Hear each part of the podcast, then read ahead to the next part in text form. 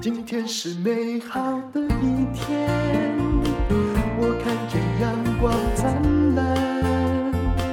今天是快乐的一天，早上起床充满希望。今天是勇敢的一天，没有什么能够将我为。是轻松的一天，因为今天又可以，今天又可以好好吃个饭。欢迎收听人生实用商学院。今天我们要来谈一谈有关心理学的问题。这篇文章叫做《三岁开始称霸》。小选美皇后怎么样比赛都赢，可是却在十六岁时轻生了。这篇文章我曾经在中广的广播节目里面分析，那么很多人都希望能够听到，因为本来也没有保存。那么我就再把它说一次吧。我相信你一定会想到自己的童年。不管怎样。很多小孩是很难做自己的。你可能没有听说过这位选美皇后的名字，但是几乎很多美国人都用过她的表情包，也就是有一个古怪精灵的小女孩，她用力挤出一个很得意但是很敷衍的微笑，因为她从小就是选美皇后。很多小孩哦，我看过的童星也是这样。他的表面上很客气，可是你很清楚他已经知道用什么样的笑容可以讨好大家。那等他收起那个笑容的时候呢，他的脸色会有一点种淡淡的，有一种不屑。他自己没有感觉到，但是其实这个表示他的表里差很多。就好像我们常常看到爸爸妈妈叫乖巧的小孩说：“来叫阿姨呀。”叫叔叔啊，诶，有的小孩他真的很甜美，他就叫了；但有的小孩就是心不甘情不愿的，大概就是这样。那从小会挤出心不甘情不愿的微笑，到底是怎么一回事呢？他已经很习惯了。那个表情包是一个叫做凯莉亚·波西的小女生，她五岁半的时候呢，她就开始一直被采访哦，小小选美皇后。那时候她刚出场，跟观众打招呼，那旁边的人就提醒她哈，因为小孩是会忘记的。小孩其实比较真诚，如果他们不想笑的话，或紧张的时候，他们会笑不出来。但旁边的大人就提醒他不要忘记微笑，于是他就临场发挥，就突然笑出来，但突然又黯淡下去了。其实，在日常生活里，他旁边的人也说，他就是一个很可爱的样子。喜欢手舞足蹈的说话，是亲朋好友的开心果，而他也有很多网友、Twitter 的朋友见证着他的成长。从童年迈向青春期，他都是风云人物。但是呢，到他十六岁，一朵鲜花快要绽开的时候，听到他的消息，竟然是一种噩耗。他在。母亲节的前夕，十六岁的时候轻生了。那这是去年的一件事情。后来法医跟家人一起证实，他自己结束了自己的生命。这个报道一出，全美国都觉得很不可置信。一个朝气蓬勃的小孩，怎么会这么痛苦的跟世界告别？而且大家只记得他的微笑。都不记得他的痛苦的样子。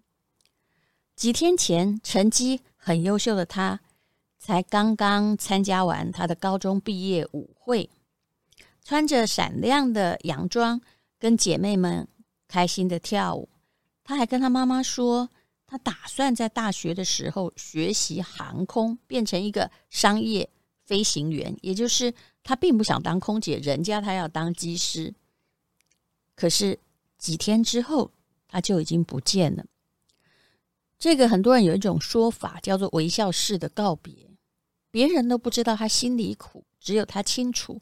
而他又故意，只能说他的外在演技，在生活中的演技，其实训练有素，他不让别人发现，这是比那些每天哀哀叫的人更危险的。后来他去世的时候，訃闻是这样写的：他的一辈子都在参加选美，赢得了无数的桂冠和奖杯。但是，一个这么爱自己，也这么有自信的小孩，为什么会轻生？为什么就突然想不开了呢？我们就把这个故事听下去吧。这位凯莉亚在三岁就活跃在舞台上，那时候她就很会穿高跟鞋，在舞台上有模有样的展示自己。只要她参加任何小小孩的选美比赛，其他的小女孩就只能争夺亚军，就只能争夺亚军了。随便一个才艺表演，因为他很受欢迎，都可以点燃现场的气氛。那为什么一个小孩三岁就被训练成这么职业性的一个选美皇后呢？这要说起他的妈妈，他的妈妈也是一个演员，只是一个你不认识的演员。他的妈妈曾经在拉斯维加斯这样一个娱乐圈做了十三年的魔术师的助手。他在凯莉亚四岁的时候就开始要他承继他没有发扬光大的愿望，开始帮他做一些背部的柔软训练，每天就要压脚背，要就是一字马，再痛苦也没有间断过。他的童年被舞蹈表演还有各式各样的才艺所充满，反正不是在参赛，就是在已经参赛的路上。三岁的时候选美，当然他不会自己盖章，一定是妈妈做出的选择。他参加访谈的时候，跟他的妈妈在一起，当然未成年人还不太可能一个人去接受访谈了。主持人问他：“你喜欢什么呢？”是喜欢在舞台上表演，还是跟小朋友一起玩？你知道凯莉亚好聪明啊，她活得好，就是她本质上当时就是年纪很小，大概五六岁吧，她就很直接的说：“我不知道，我只是想让妈妈开心。”回答这句话的时候，她的眼神很空洞，那笑容就是跟她后来出现的表情包一样。有一点机械化，当然小孩的机械化看起来还是很可爱的。但是，一旁的妈妈就急了，她说：“凯莉亚有天赋，她自己喜欢舞台和表演，她是自愿上台的。妈妈最怕被人说是强迫的，而且她也一直强调这是她自己选的，我只是尊重孩子的意愿。”问题来了。一个只有三岁的小女孩，真的会放弃玩耍的时间，乖乖的每天承受训练的压力吗？当然不可能。孩子的天是孩子的天性，基本上还是喜欢玩耍的。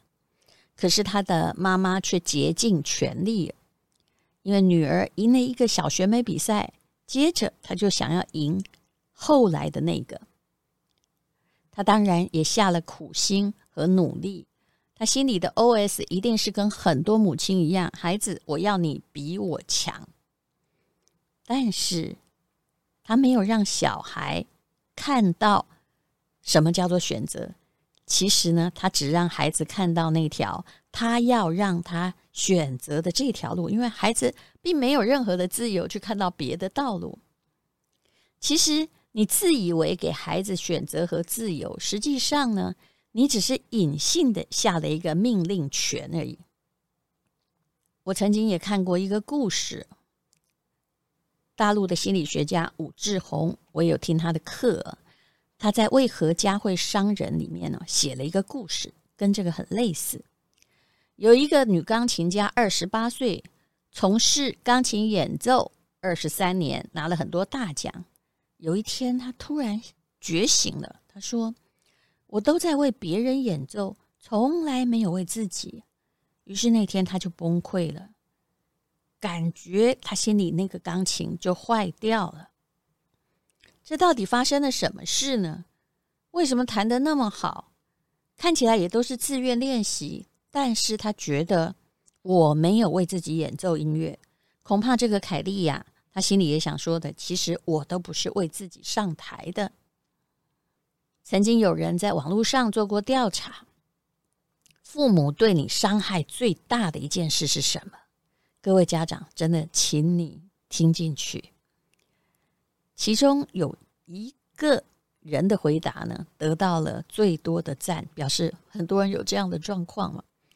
他说呢，父母总是虚伪的叫我选择。在我小学的时候，我妈最常做的一件事情是什么？比如说，现在她要带我去动物园，然后就会问我机会教育嘛。其实我蛮怕“机会教育”这四个字的，嗯，它会让一切看起来都是亲子的娱乐，然后就变成很严酷的训导处。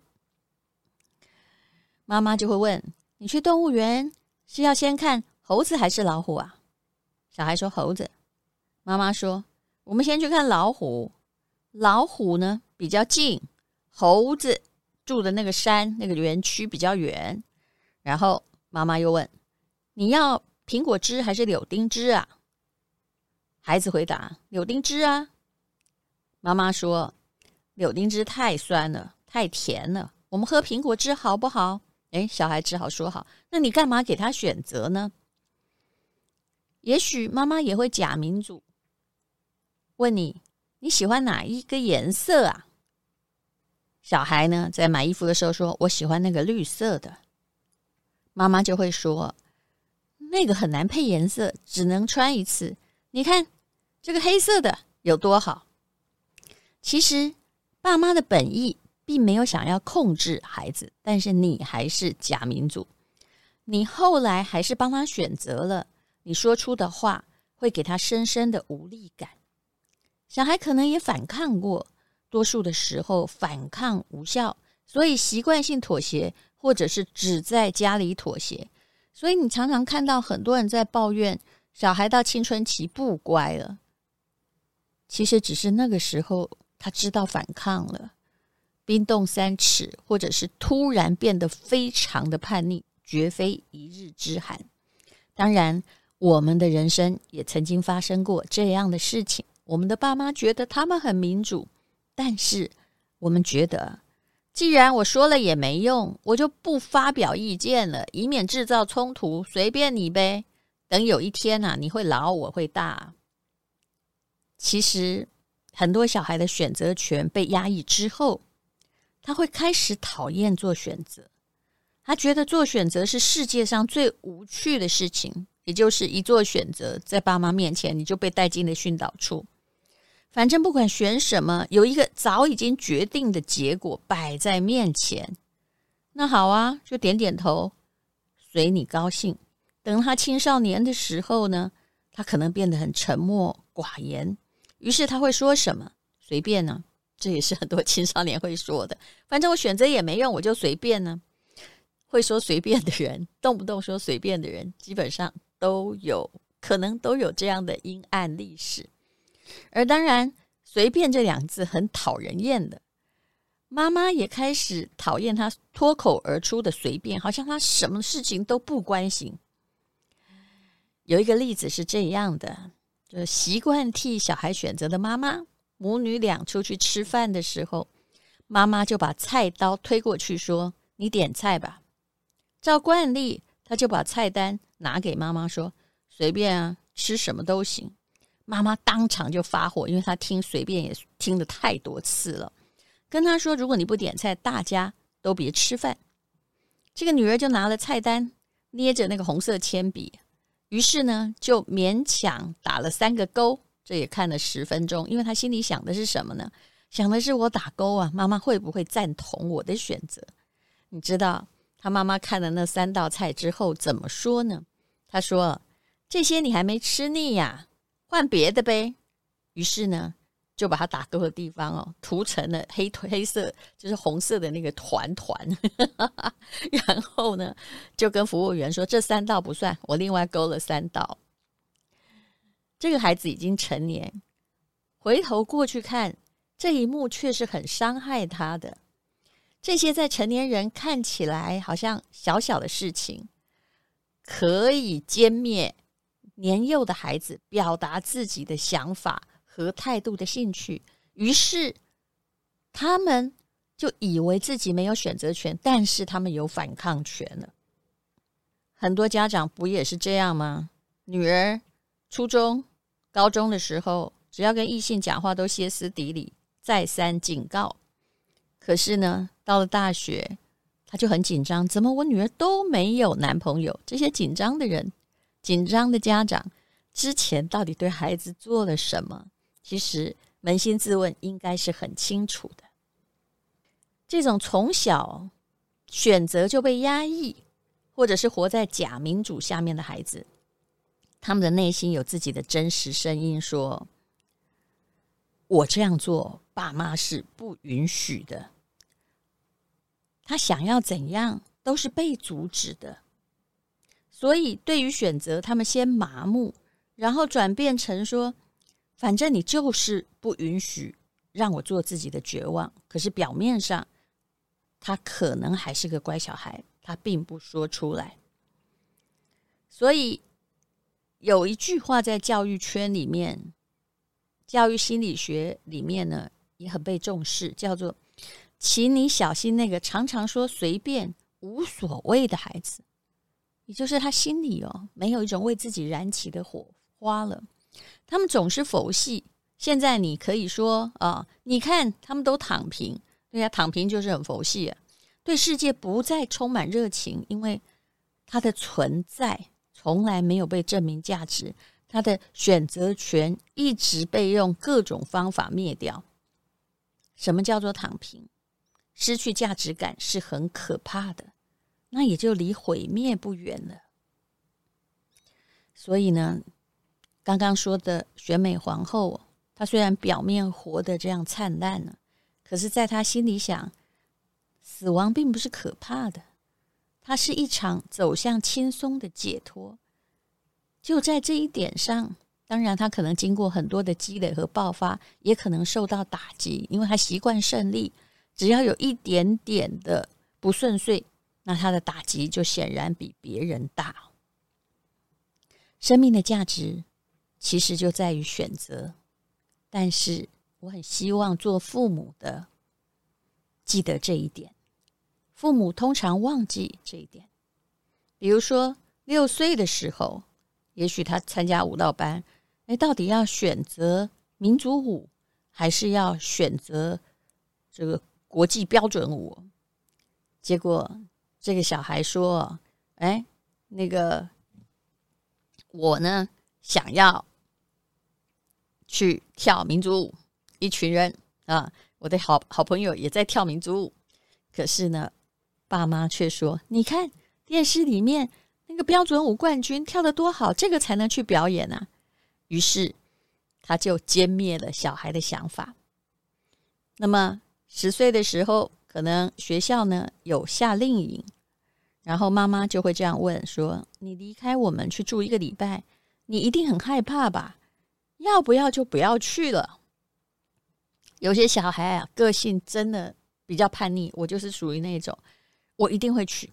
然后如果你不让我去，因为我反正没钱自己去嘛，我心里会很不高兴，会在家里作乱摔东西。可是很多孩子就是。他一直都很乖，他不会反抗你。但是当你带他出去玩的时候，他想的是他要参加夏令营。好，那么到了可能十三四岁的时候，周末可以出去玩。也许你现在呢到了另外一个城市，那爸妈就会问：去博物馆还是艺术馆？其实这个选择是不对的。他其实可能很想去游乐场，但是你先把他的选择。限定了，如果你真的很想要去博物馆、艺术馆，这是可以沟通的。但是，如果你一向不尊重他，他就不会说出他真正想要去的地方。等到十七八岁，他填志愿的时候，你就会问他：“你以后想当老师，还是要当老板啊？”老师呢，或者是嗯。就是念这个师范教育，或者是念气管，都很容易找到工作，或者念个会计吧，或者当个医生吧，一辈子你都可以治疗病人。其实这不是他的选择。如果遇到了什么事，妈妈还会跟他说：“你看，你做出这样的事，人家会怎么看我？”他顾虑的不是孩子难不难过，而是别人怎么看你。其实孩子都听得出来，你只在乎你自己，你不在乎他。到了大学毕业，你也还是在帮他选择男女朋友，常常要给他意见。这当然是每个父母遇到的难题。那不好怎么办呢？其实，如果你之前都没有给他选择，他就是很容易遇到不好的。他自己没有选择，人生的每一个选择，很多父母都自以为民主、自由的去耐心询问小孩的选择，可是所有的问话里面，其实都藏着父母自己期望听到的答案。这种选择不叫选择，表面很民主，其实充满了控制感呢。北京大学也曾经做过研究，你看他们应该就是属于。一定要打败一万个人才能从小学到大学可以进入北京大学吧？他们曾经做过研究，这是北大教授徐凯文他说，有百分之四十点四的学生认为他感觉不到生命的意义和活着的动力。那我不知道台大有多少，但是总而言之，想躺平、想放弃自己的人，在二十岁左右的确很多。无论如何，选择权就是生命的意义啊！这应该就是凯利亚轻生的原因。那社会当然有很多的讨论，当然他的母亲已经够伤心了，没有人会去伤害他。但是每个人心里都知道真话。我也看过很多这样子的家长，这个孩子后来选择就是轻生了，可是。他们都没有自我检讨，只会去想凶手到底是谁，而并没有检讨自己。其实一直让小孩感觉到透不过气来。但是不只是母亲，很多状况父亲也是如此。家长为孩子，因为你比较有远见嘛，为他设计人生的道路，并没有真正的错。错的是你不让他有选择其他道路的权利。其实我的父亲也是这样的，只是我已经不想说了。他在我大学第一志愿选法律系，当然我后来也觉得这可能对我的个性不是一个正确的选择。但我第一志愿就是填台大法律系。当我没有告诉他，然后考上这个第一志愿，而不是在他喜欢的那个系啊，就是女生该当个老师，应该去念文学院呢。我们家比较特殊，我爸爸是希望我念文学院的，结果呢？他就跟我拍桌子说：“我要跟你断绝父女关系。”我那时候也跟他拍桌子，也不客气哦，跟他说：“没关系，我可以出去打工，我宁愿端盘子。”那我是一个比较有叛逆性的孩子，也就是就算是错的，我也要做我自己的选择。但因为我自己的选择，我的确后来啊碰过很大一鼻子灰啊，好多次。你明明错，你又要往那边去啊。其实我只是在反抗而已，但是。无论如何，也就是事实上，我们必须承认，家长永远看不见未来。我们现在的未来，还有我们现在的工作，怎么可能是我们上一代看得到呢？我后来的发展状况虽然也不怎样，但的确是我的父母无法预料的。因为我们这个时代比上一代都多了无穷的机会。所以无论如何，我们来下句结论吧。父母的责任是什么？不是要让孩子成绩好，而是要给他一个安全的成长环境。至于怎么样探索世界，请你点到为止。但是，请给他真正的自由。你会说：“哎呀，不能相信他的判断。”看吧，你的控制欲又来了。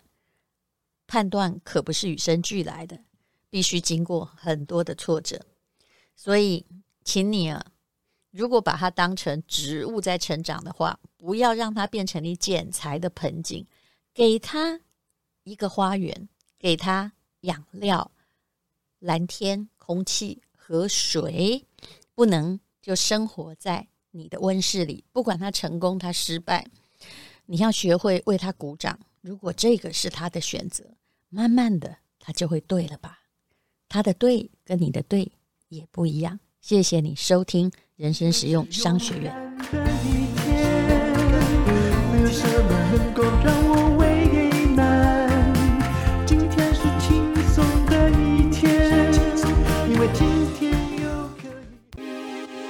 这是广告，是我跟陈崇明老师存股养你一辈子的广告。顺便我来说说现在的股市状况。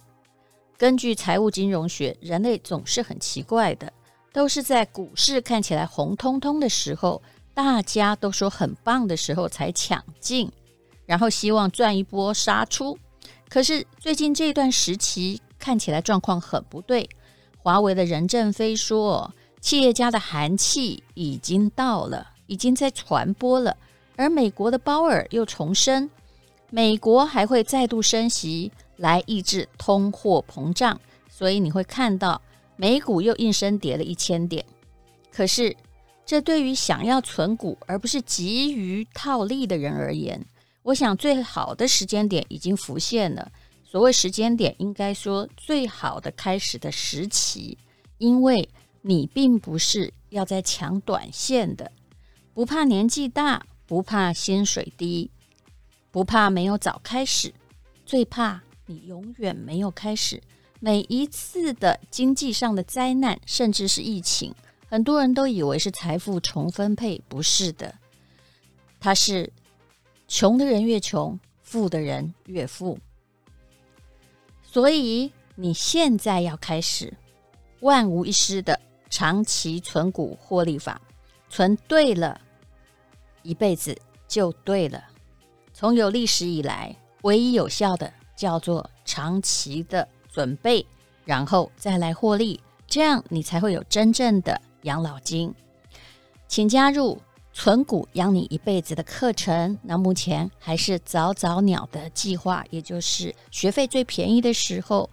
我自己每一次听陈崇明老师讲，尤其是这次的手把手教学，我更感觉。离计划越来越具体了。那我也跟大家说过，我之所以有一个书房，看起来蛮漂亮的书房，所有的贷款利息都是存股在支付，这是一个长期的计划。请看资讯栏的连结，